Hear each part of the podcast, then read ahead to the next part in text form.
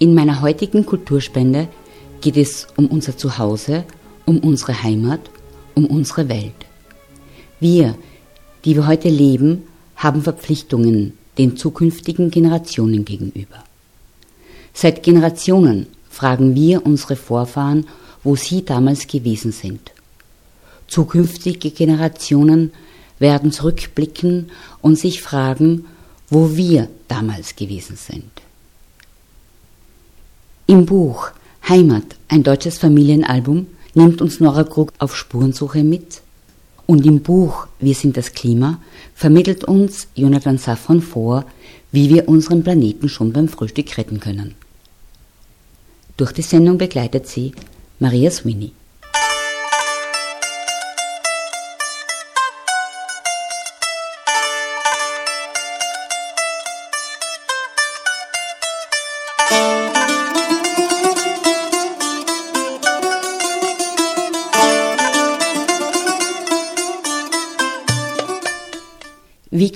Begreifen, wer man ist, wenn man nicht versteht, woher man kommt? schreibt Nora Krug in ihrem Buch Heimat, ein deutsches Familienalbum. Nora Krug ist Illustratorin. Mit gezeichneten und handgeschriebenen Bildergeschichten erzählt sie uns ihre persönliche Auseinandersetzung mit dem, was Heimat, was Zugehörigkeit für sie als Deutsche bedeutet, bedeuten könnte. Obwohl Nora Krug 1977 in Deutschland geboren und aufgewachsen ist, also lange nach dem Zweiten Weltkrieg, spürt sie die Last der Schuld und des Nichtgesagten in ihrer Familie in sich und begibt sich auf Spurensuche. Auf der Titelseite des Buchs steht eine Frau auf einem Felsen und schaut auf eine Landschaft hinaus. Weit hinten am Horizont stürzt ein brennendes Flugzeug ab. Auf den Vorsatzblättern des Buchs stellt uns Nora Krug ihre Familie vor, ihre Großeltern, ihre Eltern und ihre Verwandten. Zwei durchschnittliche Familien, wie die meisten deutschen Familien im Zweiten Weltkrieg. Auf den ersten Seiten begegnet Nora Krug auf einer Dachterrasse in New York einer alten jüdischen Frau, die das Konzentrationslager überlebt hat, nur weil eine Aufseherin sie 16 Mal im letzten Moment aus der Gaskammer geholt hat. Dann blättert man um und stürzt direkt mitten in die Grausamkeit des Zweiten Weltkriegs, denn wir begegnen den Blicken von neun KZ-Aufseherinnen. Nora Krug lebt seit 20 Jahren im englischsprachigen Ausland. Sie ist heute in Brooklyn in New York zu Hause. Wer im Ausland lebt, ist stärker mit dem Deutschsein konfrontiert als jemand, der zu Hause bleibt, sagt Nora Krog. Der Blick von außen erlaubt auch eine klarere Sicht.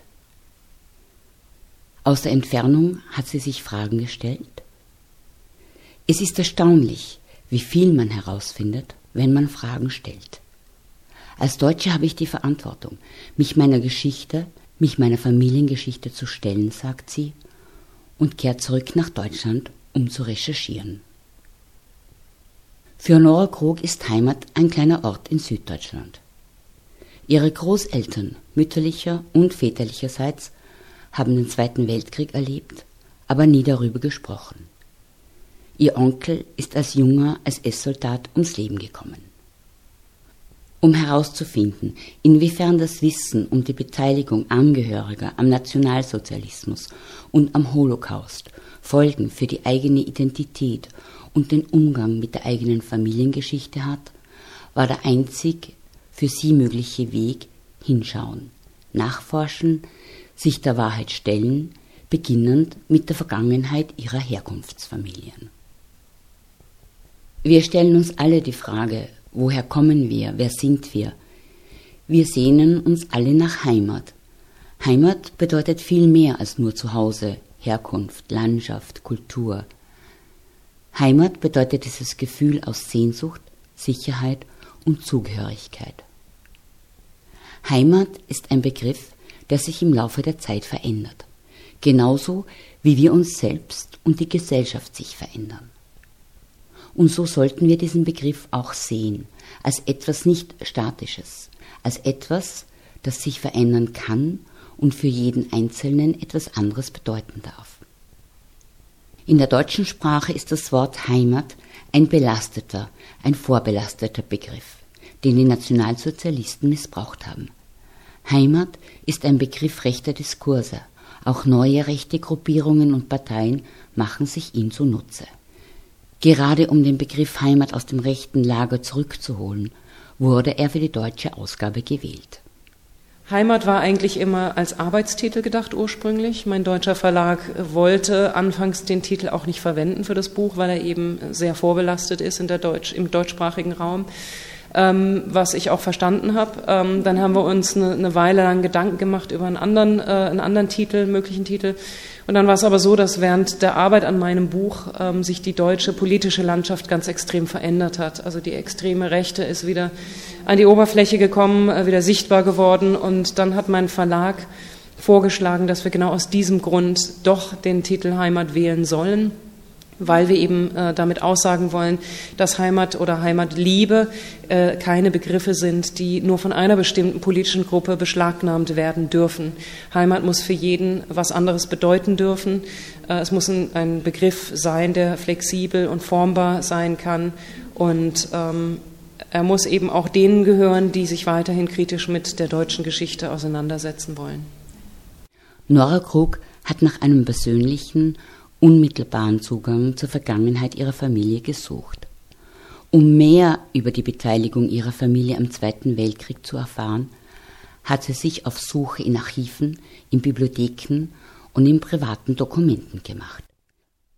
Sie hat Verwandte und Bekannte befragt, lokale Historiker getroffen und die Geschichte der jüdischen Bevölkerung in dieser Gegend recherchiert. Über die eigene Familie zu schreiben, ist eine spezielle Art des Nichtvergessens.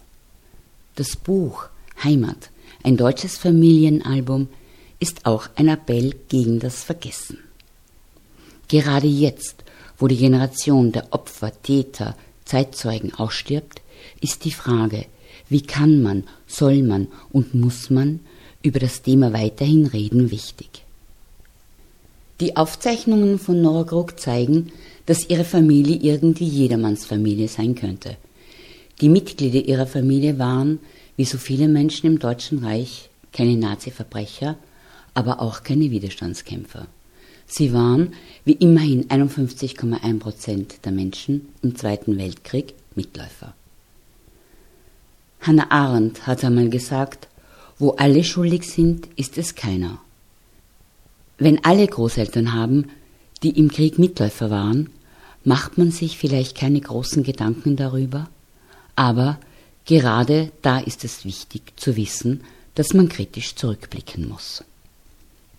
Widerstandskämpfern, Nazi-Funktionären und Kriegsverbrechern wurde in der Aufarbeitung des Zweiten Weltkriegs, in der Vergangenheitsbewältigung die meiste Aufmerksamkeit geschenkt. Täter und Opfer haben sich damit auseinandergesetzt, Mitläufer eher selten. Die Mitläufer wurden übersehen, weil es leicht ist zu sagen, nun, jeder war ein Mitläufer und meine Familie war es auch. Ich habe Nora Krug bei unserem Gespräch beim Festival Literatur in Mantua auch gefragt, warum es gerade jetzt wichtig ist für uns alle, uns mit der Gruppe der Mitläufer auseinanderzusetzen. Ich glaube vor allem, weil es die Gruppe ist, äh, mit der sich die meisten von uns wahrscheinlich äh, identifizieren können. Die wenigsten würden wahrscheinlich sagen, ich wäre auch ein großer Nazi gewesen oder ich wäre im Widerstand gewesen. Das ist die Gruppe, die uns eigentlich am unangenehmsten ist, weil sie uns am vertrautesten vorkommt. Und genau deswegen müssen wir sie genauer beleuchten. Und das ist, glaube ich, was, was ähm, in Deutschland so ein bisschen untergegangen ist. Also die Gruppe derer, die sich in dieser Grauzone befunden haben, die weder Helden noch ähm, Kriegsverbrecher waren. Ähm, und das ist genau deswegen so wichtig, weil diese Gruppe viel darüber sagen kann, aussagen kann, wie ähm, Diktatoren wie Adolf Hitler überhaupt ähm, ja, gewählt werden konnten, unterstützt werden konnten. Und das ist natürlich sehr re relevant für die jetzige Zeit auch. Man muss versuchen zu verstehen, was die Ängste der Leute waren oder was äh, was die Beweggründe dieser Leute waren, die, die, diese Ideologie zu unterstützen. Wenn wir nicht versuchen, das zu verstehen, dann kann es auch wieder passieren. Und gerade deswegen müssen wir uns genau dieser Gruppe äh, widmen und versuchen, sie zu verstehen. Wichtig im Buch Heimat, ein deutsches Familienalbum, ist nicht nur, was erzählt wird, sondern auch, wie erzählt wird. Nora Krug arbeitet in ihrem Buch nicht nur mit Text, mit Sprache. Ihr Buch ist eine ganz eigene Mischung visueller Vielfalt. Skizzenbuch, Tagebuch, Notizbuch und Sammelalbum. Wir sehen Familienfotos, lesen Zeitungsausschnitte, alte Postkarten, Dokumente aus den Archiven und begegnen Erinnerungsstücken. Nora Krug hat die Vergangenheit ihrer Familie sichtbar gemacht. Es gelingt Nora Krug in ihrem Buch, mit wenig viel auszudrücken. Mit Hansaplast und Uhu zum Beispiel. Zwei Dingen, die Nummer 1 und die Nummer 8 aus dem Katalog deutscher Dinge aus dem Notizbuch einer heimwehkranken Auswanderin. Hansaplast auf der ersten Seite. Hansaplast tut weh, wenn man es wegreißt, um die Wunde, die Narbe zu sehen.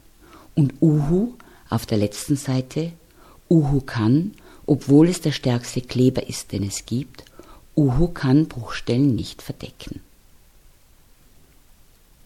Nora Krug hat den Text für ihr Buch Heimat, ein deutsches Familienalbum, zuerst auf Englisch geschrieben. Die amerikanische Originalausgabe trägt den Titel Belonging, also Zugehörigkeit. Sie lebt schon lange in Brooklyn. Um herauszufinden, was Heimat was Herkunft und Zugehörigkeit für sie bedeuten könnte, ist sie auf Spurensuche in der Vergangenheit ihrer Familie gegangen.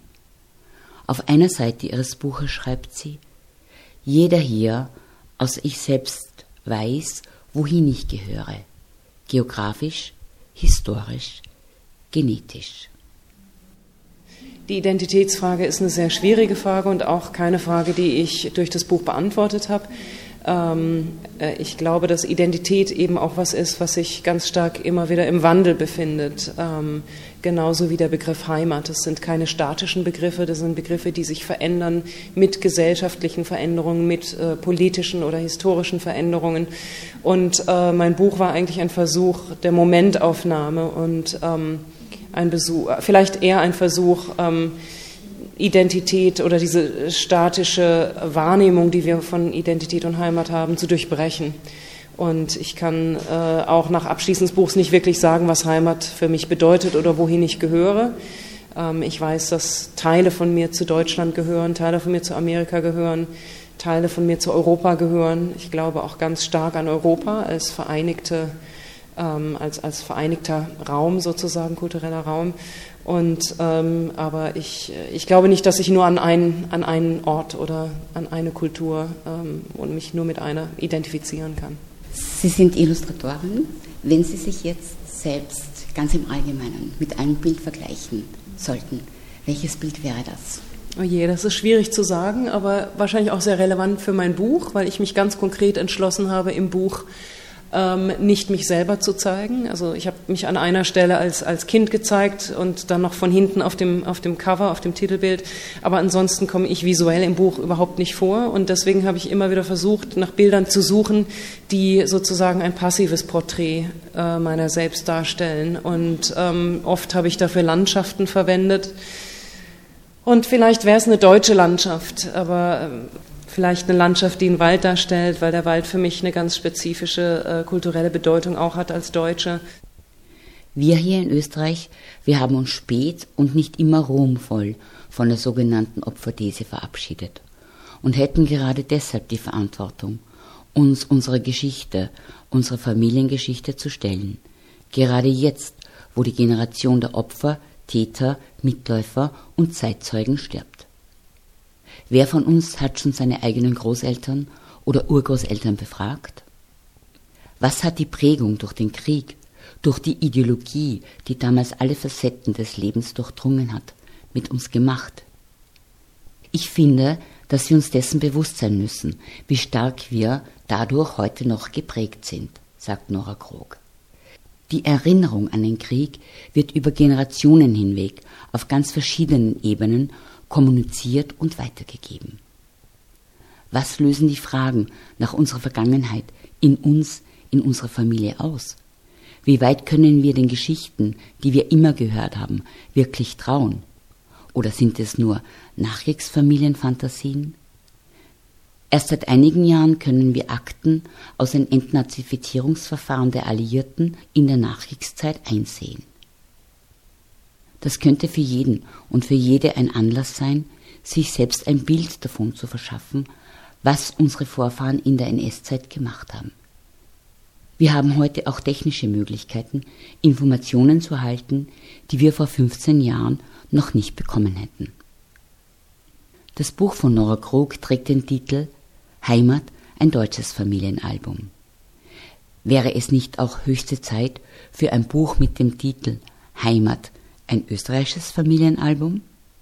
Also ich glaube, das Buch, in diesem Buch geht es zwar um Deutschland, aber im Grunde ist es ein Buch über, über alle Länder und ähm, nicht nur die, die auch äh, am Nazi-Regime beteiligt waren, sondern äh, jedes Land hat äh, schwierige Momente in, in seiner Geschichte und Momente, die man immer wieder äh, konfrontieren muss und mit denen man sich auseinandersetzen muss. Und äh, ich glaube, dass es eben wichtig ist, dass jeder versteht, dass die Vergangenheit ein Teil der, der Gegenwart äh, ist. Also das sind nicht zwei abgeschlossene Bereiche, sondern das eine geht ins andere über. Und ähm, deswegen haben wir auch eine Verantwortung. Also jeder hat die Verantwortung, sich mit der Geschichte des eigenen Landes auseinanderzusetzen und zu überlegen, wie er ähm, aus dem Erlernten sozusagen, ähm, also wie er das auf die, auf die Jetztzeit übertragen kann, sei es, wenn es um Migrations- oder Immigrationsfragen geht oder auch um Fragen des Rassismus oder ähm, das sind einfach äh, ganz wichtige Bekenntnisse, die wir leisten müssen und Österreich gehört sicherlich auch dazu, ähm, auch aufgrund seiner spezifischen Erfahrung mit, mit dem Naziregime.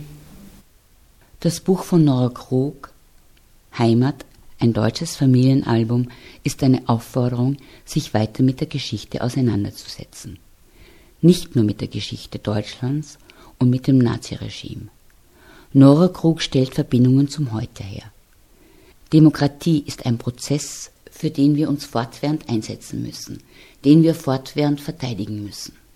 Wir müssen darüber nachdenken, was wir selbst zu einer toleranten Gesellschaft beitragen können. Wir müssen immer genau hinschauen und dürfen uns nicht scheuen vor dem Hinschauen.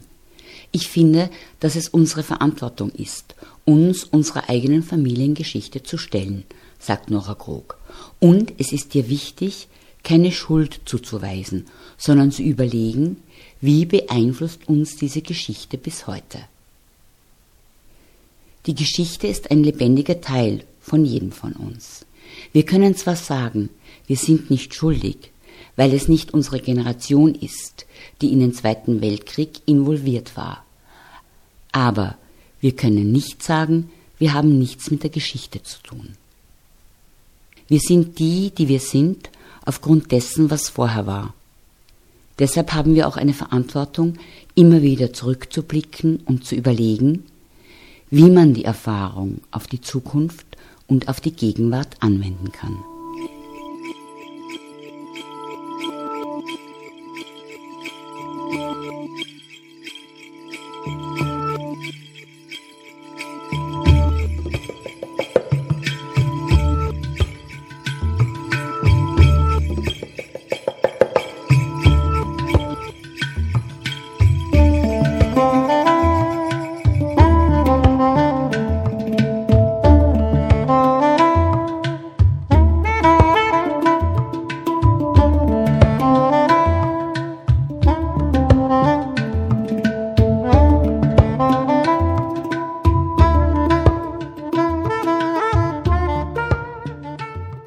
Als der amerikanische Schriftsteller Jonathan Safran Foer 2002 mit seinem Buch Alles ist erleuchtet weltweit bekannt wurde, hätte er sich nie vorstellen können, dass er eines Tages über Fleischkonsum schreiben würde.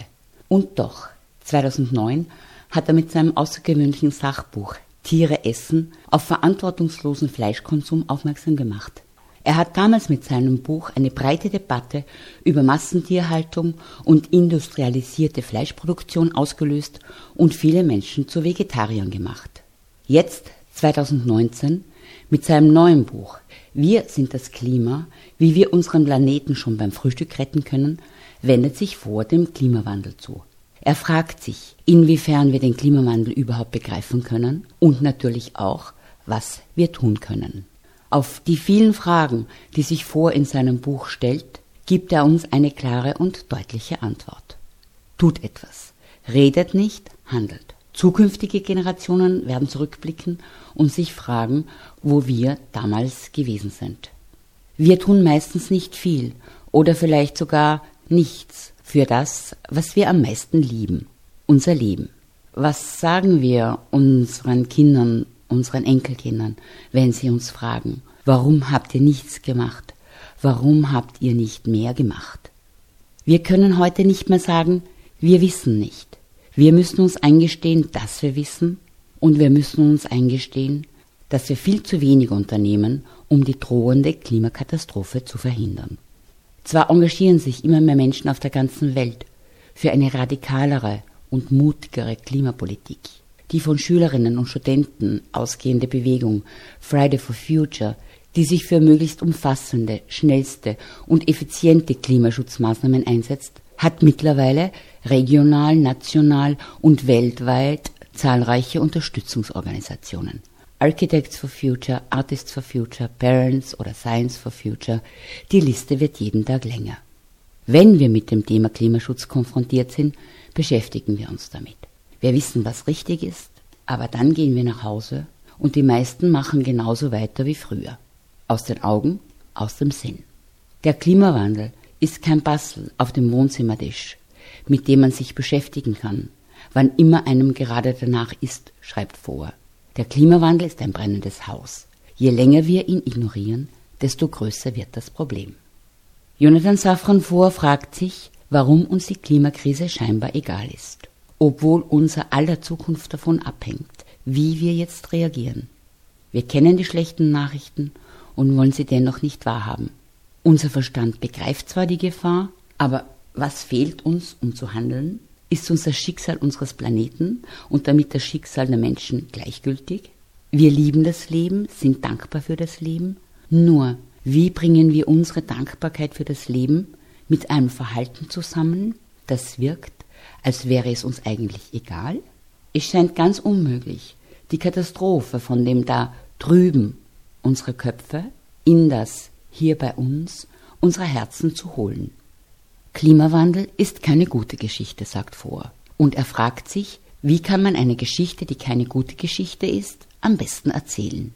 Ist die Geschichte des Klimawandels zu abstrakt, zu komplex, zu schwierig, um sie so zu erzählen, dass sie Leser und Leserinnen wirklich fesselt? Vor erkundet den Klimawandel aus verschiedenen Perspektiven.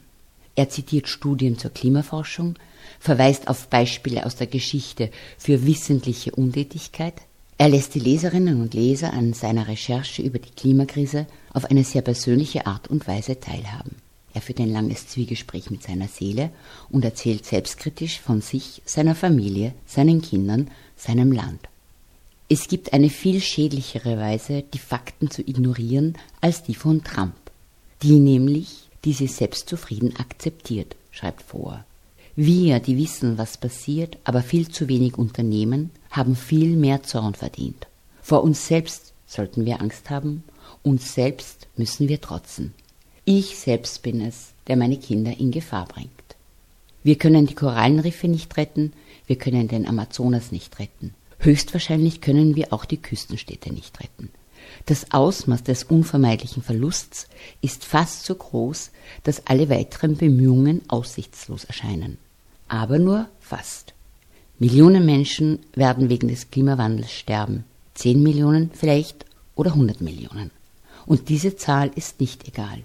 Es wird hunderte Millionen Klimaflüchtlinge geben, vielleicht auch Milliarden. Die Zahl der Flüchtlinge ist nicht egal. Es ist nicht egal, wie viele Arten aussterben werden, wie viele Tage im Jahr es Kindern möglich sein wird, draußen zu spielen, wie viel Nahrung und Wasser es geben wird. All diese Zahlen sind von Bedeutung, weil es nicht nur Zahlen sind. Sie stehen für Individuen. Die größte Herausforderung besteht darin, so viel zu retten, wie noch zu retten ist. So viele Bäume, Eisberge, Grade, Arten und Leben. bald, schnell und ohne Aufschub. Tut etwas, ist Jonathan Safran Foers Aufforderung. Und es gibt Dinge, die wir sofort tun können. Wir können Flugreisen vermeiden, weitgehend auf ein Auto verzichten und vor allem, wir können weniger Fleisch und Tierprodukte konsumieren. Der Verzicht auf Fleisch und Tierprodukte ist ein einfacher, aber wirkungsvoller Beitrag. Wir alle werden relativ bald etwas essen und können daher sofort etwas gegen den Klimawandel unternehmen. Jeder Einzelne, jede Einzelne kann dazu beitragen, den Klimawandel so klein wie möglich zu halten. Warum ist der weitgehende Verzicht auf Fleisch und andere Tierprodukte der wichtigste Beitrag, den wir leisten können? Unser Planet ist zu einem Tierhaltungsbetrieb geworden, schreibt vor. Kein Unternehmen verursacht so viele Treibhausgase wie die industrialisierte Massentierhaltung. Sie ist für einen Großteil des CO2-Ausstoßes verantwortlich. Wenn wir individuell also etwas bewirken wollen und den Ausstoß von Treibhausgasen möglichst schnell, möglichst massiv einschränken wollen, ist die Umstellung auf eine Ernährung, die hauptsächlich auf Pflanzen basiert, unsere beste Chance, schreibt vor in seinem neuen Buch Wir sind das Klima. Eine interessante Bemerkung am Rande. Nutztiere, so ein Umweltexperte, Nutztiere sind genauso wie Kraftfahrzeuge eine menschliche Erfindung, die es vor dem Menschen nicht gegeben hat. Ein von einem Nutztier ausgeatmetes CO2-Molekül ist genauso unnatürlich, als käme es aus einem Auspuff.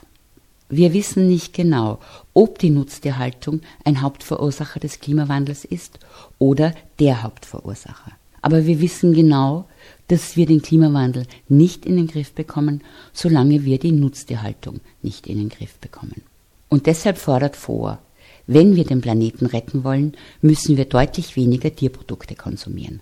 Den eigenen täglichen Konsum von tierischen Produkten einzuschränken, ist wahrscheinlich das Wichtigste, was der Einzelne tun kann, um der Erderwärmung entgegenzuwirken.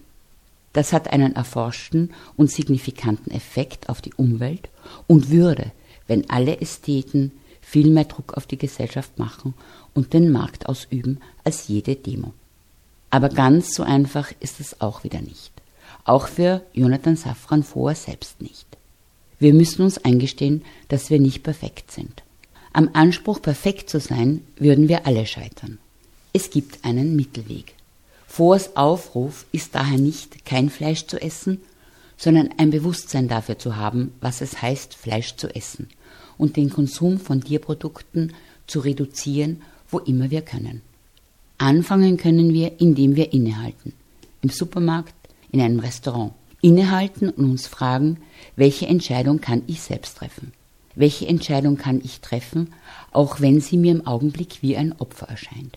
Von allen Möglichkeiten, den Ausstoß von Treibhausgasen zu reduzieren, ist die, weniger Tierprodukte zu essen, am einfachsten zu realisieren. Wir müssen kleine Opfer bringen, um viel größere Opfer in der Zukunft zu vermeiden. Ja, unsere Handlungen unterliegen gewissen Beschränkungen. Es gibt Konventionen und strukturelle Ungerechtigkeiten, die die Parameter des Möglichen festlegen. Unser freier Wille ist nicht omnipotent. Wir können nicht tun, was wir wollen, schreibt vor, aber wir können zwischen verschiedenen Optionen wählen. Und eine unserer Optionen ist es, bei unseren Entscheidungen die Umwelt zu berücksichtigen.